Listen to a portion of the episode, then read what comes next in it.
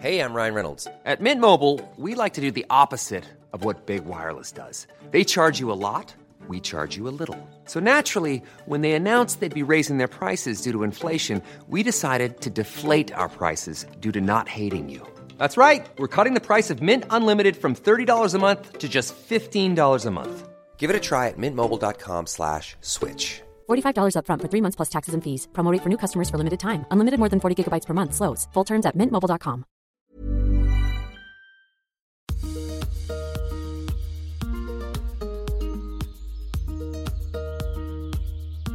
Bonjour et bienvenue dans ce nouvel épisode de J'ai pas d'avis mais j'en veux un, consacré cette semaine à l'épineux sujet des violences policières ou du sentiment anti-flic selon votre camp camarade. L'idée de cette émission, c'est qu'on va justement essayer de sortir de cet affrontement idéologique entre pro et anti-flic. Parce qu'un autre débat est possible, dans lequel on ne nie pas les souffrances individuelles et on ne nie pas non plus les expériences collectives. C'est la magie de l'histoire, de la sociologie et de la politique, nous permettre de sortir des paradoxes en dépassant nos contradictions. Suivez la guide. Samedi 23 mai, grande reprise de l'émission de divertissement On n'est pas couché, animée par Laurent Ruquier. Parmi les invités ce soir-là, la chanteuse et comédienne Camélia Jordana et l'écrivain Philippe Besson. Laurent Ruquier lance l'émission par l'habituel récap et commentaire de l'actualité, et la discussion s'amène sur la reconnaissance du peuple pour les soignants. L'écrivain déroule sa pensée de remise en perspective en rappelant que les soignants sont acclamés aujourd'hui comme les forces de l'ordre l'avaient été au moment des attentats de 2015 et qu'aujourd'hui justement ces mêmes forces de l'ordre sont plutôt largement détestées, conspuées et... Et l'on ne connaîtra pas la suite de cette pensée puisque c'est à ce moment que Camélia Jordana s'insère dans la conversation. Je la cite. Non pardon mais là, je peux pas ne rien dire. Excusez-moi mais en fait, il y a des hommes et des femmes qui se font massacrer quotidiennement en France, tous les jours, pour nulle autre raison que leur couleur de peau. Donc en fait, c'est l'une des raisons pour lesquelles les gens sont fâchés avec la police. Plus tard, Philippe Besson relance. Je veux bien que vous contestiez les ordres d'un gouvernement qui demande de taper des manifestants, ça oui, mais il se laisse interrompre par Camélia Jordana. Je ne parle pas des manifestants, je parle des hommes et des femmes qui vont travailler tous les matins en banlieue et qui se font massacrer pour nulle autre raison que leur couleur de peau. C'est un fait. Philippe Besson tente une ouverture par la relance. Mais en tout cas, ce que je veux dire, c'est que ces flics-là sont quand même là pour fondamentalement nous protéger, assurer notre sécurité, et je ne voudrais pas qu'on l'oublie. Je comprends, reprend Camélia Jordana, mais il y a des milliers de personnes qui ne se sentent pas en sécurité en France face à un flic, et j'en fais partie. Philippe Besson. Eux aussi sont parfois attaqués, vous êtes d'accord, les flics. Et Camélia Jordana termine. En fait, pardon, mais c'est comme parler de féminisme et de me dire oui, mais il y a des gonzesses qui. En fait, non.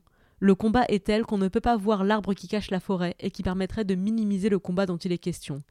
Il y a des hommes noirs et des femmes noires qui se font contrôler quotidiennement, qui se font fracasser aujourd'hui en confinement. C'est pas possible en fait. Malaise en plateau, et surtout, dialogue de sourds. Philippe Besson est sans doute comme moi. Je n'ai jamais été arrêté par la police pour un contrôle d'identité. J'irai même plus loin. Lorsqu'en 2015-2016, la France était en plan Vigipirate rouge cramoisi, lorsqu'on devait ouvrir son sac à l'entrée de chaque centre commercial, j'étais tellement saoulée. Me faire arrêter arbitrairement comme ça alors que je vais juste faire quelques courses, ça me décourageait d'y aller. J'ai fini par ne plus entrer dans le centre commercial quand je voyais le vigile à l'entrée, même si c'était plus court de traverser le magasin, tant pis, je faisais le tour par l'extérieur ou je rebroussais chemin. Et c'est là que j'ai compris juste la dimension saoulante qu'il y a à être arrêté une fois par jour, plusieurs fois par jour. Et je ne parle que d'être saoulé. Je n'ai jamais connu la peur d'être arrêté, la peur qu'il m'arrive quelque chose. Et c'est difficile d'être en empathie avec une expérience qu'on ne partage pas. Comme il est difficile aussi d'expliquer, de convaincre, de rendre intelligible une colère qui découle de ces expériences, de leur réalité, et qui se heurte à l'ignorance des autres. Ce qui s'est passé sur le plateau de On n'est pas couché, c'était pourtant le début d'un dialogue. L'ignorance et l'expérience se rencontraient dans une discussion. L'un énonce, l'autre réagit. Le premier questionne, la deuxième répond. Cette séquence aurait pu être le point de départ d'un véritable débat de société. On aurait pu entendre le malaise des populations harcelées par la police, on aurait pu entendre aussi le désespoir des policiers honnis pris pour cible ou en représailles on aurait pu réfléchir à notre rapport à l'autorité, à celles et ceux qui incarnent cette autorité. Mais le seul malaise qu'on a entendu, c'était celui de la transition en plateau. La suite va vous décevoir. en lieu de débat de société, on a assisté au lynchage de Camélia Jordana. Alors je n'aime pas employer ce mot, le lynchage, car ce mot a une histoire, celle de l'Amérique du XVIIIe siècle. Ça vient de lynch law, une référence à l'octroi du droit de rendre la justice en dehors des tribunaux.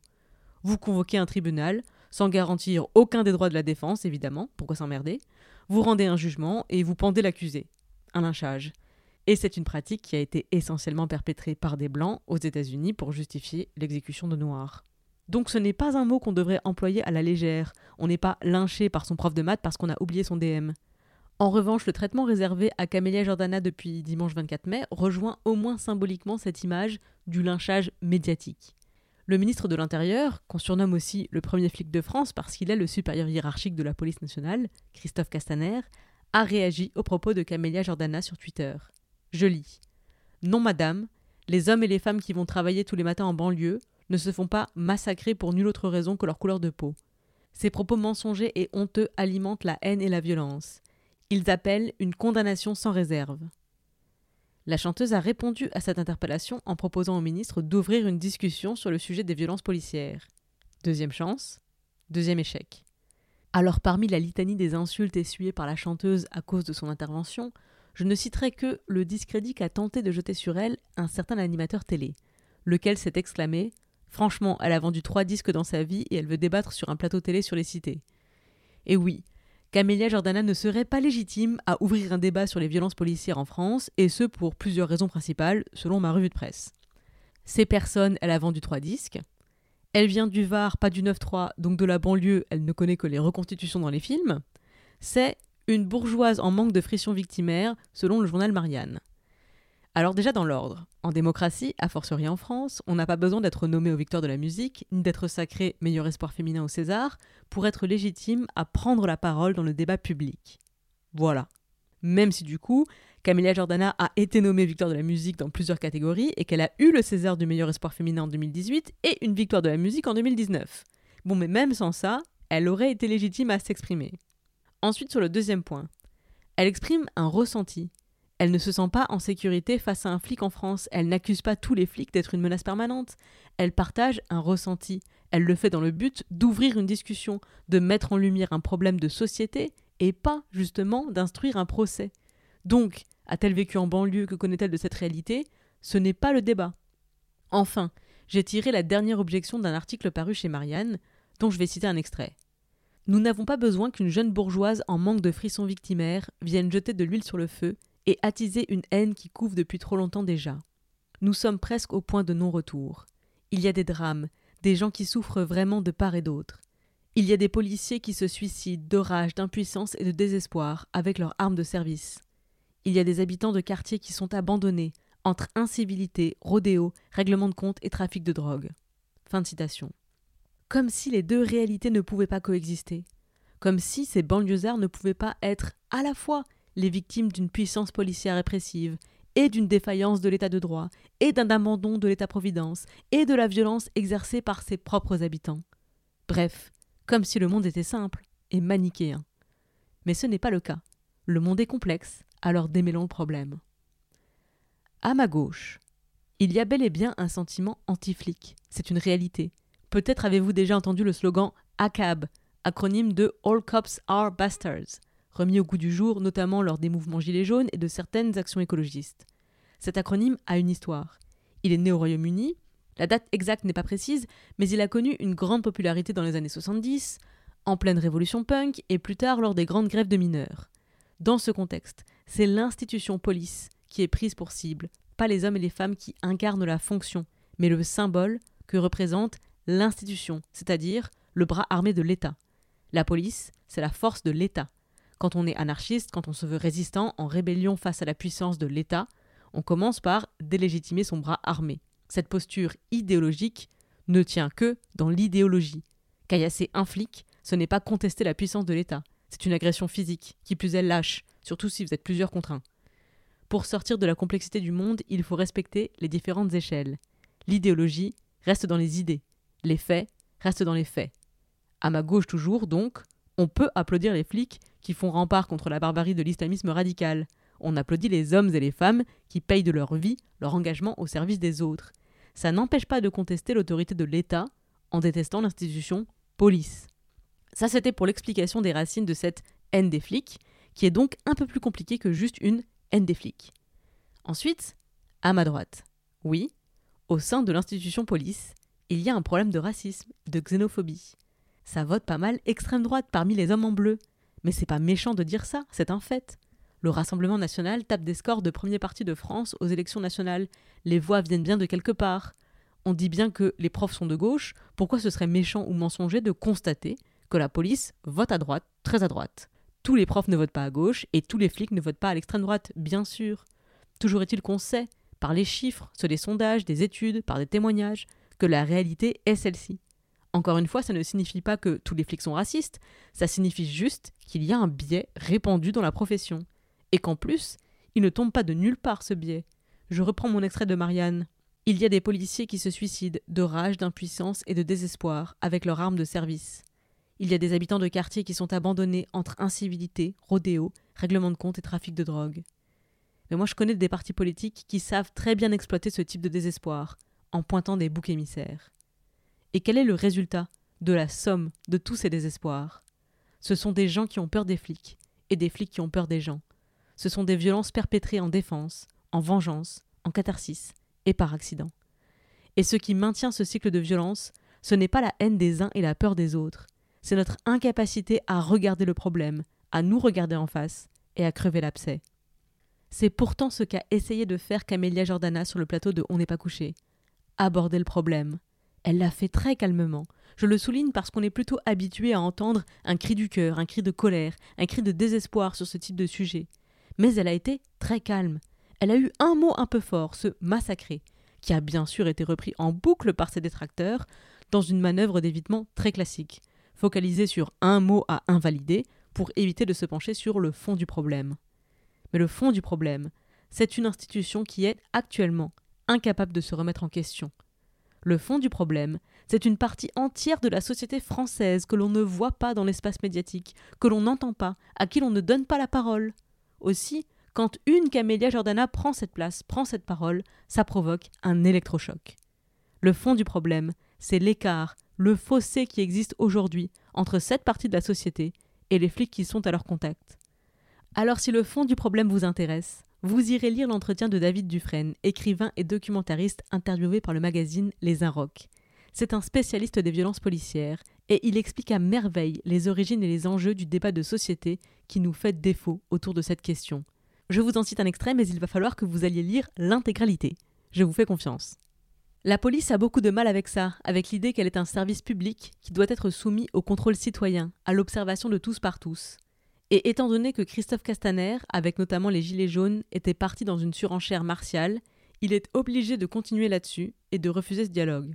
Et oui, parmi les gens qui critiquent, cela va même plus loin parfois, il y a même des abolitionnistes. Mais le gros des critiques n'est pas là, c'est même presque l'inverse, il s'agit plutôt de gens qui réclament une bonne police et non pas une mauvaise police. Ce à quoi nous assistons est très simple. La police est complètement prise de court. Il y a de nombreuses choses qui expliquent ça, la plupart des policiers pensent agir pour le bien, pour la société, et par conséquent se sentent attaqués dans leur mission alors qu'il s'agit de réfléchir à la doctrine, à l'usage, de réfléchir à 30 ans d'impunité policière, de réfléchir à un contrôle démocratique citoyen de la police, comme cela existe au Danemark et en Angleterre. On ne peut plus se contenter des coups de menton du ministre et des tracts des syndicats. Là, je pense que leur surréaction est un peu le baroud d'honneur de gens un peu paniqués. Fin de citation. Cruelle ironie de l'actualité, au moment où en France des éditorialistes s'empoignent sur la légitimité de Camélia Jordana à critiquer la police, de l'autre côté de l'Atlantique, les violences policières racistes continuent de faire des morts. Celle de George Floyd émeut le monde entier. Ça ne doit pas être très agréable d'être policier et de découvrir devant On n'est pas couché que toute une partie de tes concitoyens ne sont pas rassurés devant toi. Et ça doit être encore moins agréable, euphémisme, d'être ceux de ces concitoyens qui ont peur, justement, et qui comptent les morts dans leur rang. Je crois que notre cohésion nationale vaut bien une remise en question de nos biais et de nos méthodes, mais ça, ça n'est que mon avis sur la question. À vous de vous faire le vôtre. Sur ce, je vous renvoie sur les Inrocks pour lire l'entretien de David Dufresne en intégralité, lien dans les notes du podcast évidemment, et je vous souhaite un excellent week-end. A très vite à la conquête du monde. J'ai pas d'avis mais j'en veux un est une émission commentaire critique de l'actualité entièrement réalisée par moi-même. Je suis Clémence Bodoc, rédactrice en chef des podcasts Tuto Conquérir le Monde. Ça vous a plu? Vous pouvez m'apporter une aide précieuse en partageant cette émission, en allant mettre 5 étoiles sur iTunes et un commentaire sympathique. Vous pouvez également, si vous gagnez plus que le SMIC, me soutenir financièrement via Patreon. C'est www.patreon.com slash clembodoc. Toutes les émissions sont à retrouver sur trois flux de podcasts qui sont Tuto Conquérir le Monde, Activiste et Les Impertinentes. Vous pouvez interagir avec moi en m'écrivant à l'adresse tutoconquérirlemonde à gmail.com, sur Instagram conquérir.le.monde ou sur mon compte clem underscore bodoc. Et si vous voulez ne rien rater de mes projets, vous pouvez vous inscrire à ma newsletter via le lien bit.ly slash clembodoc. Toutes les adresses que je viens de citer sont bien sûr dans les notes du podcast. Je me finance exclusivement grâce à la publicité et à vos dons. Merci beaucoup pour votre écoute. Merci pour les partages. Merci pour les messages. Et à très vite.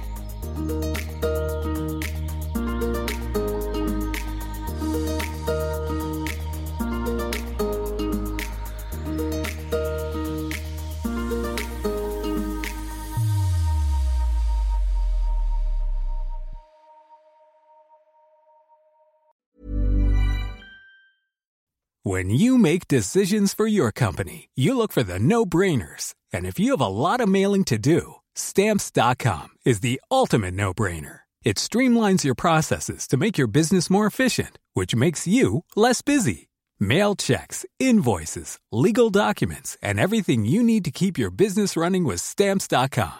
Seamlessly connect with every major marketplace and shopping cart.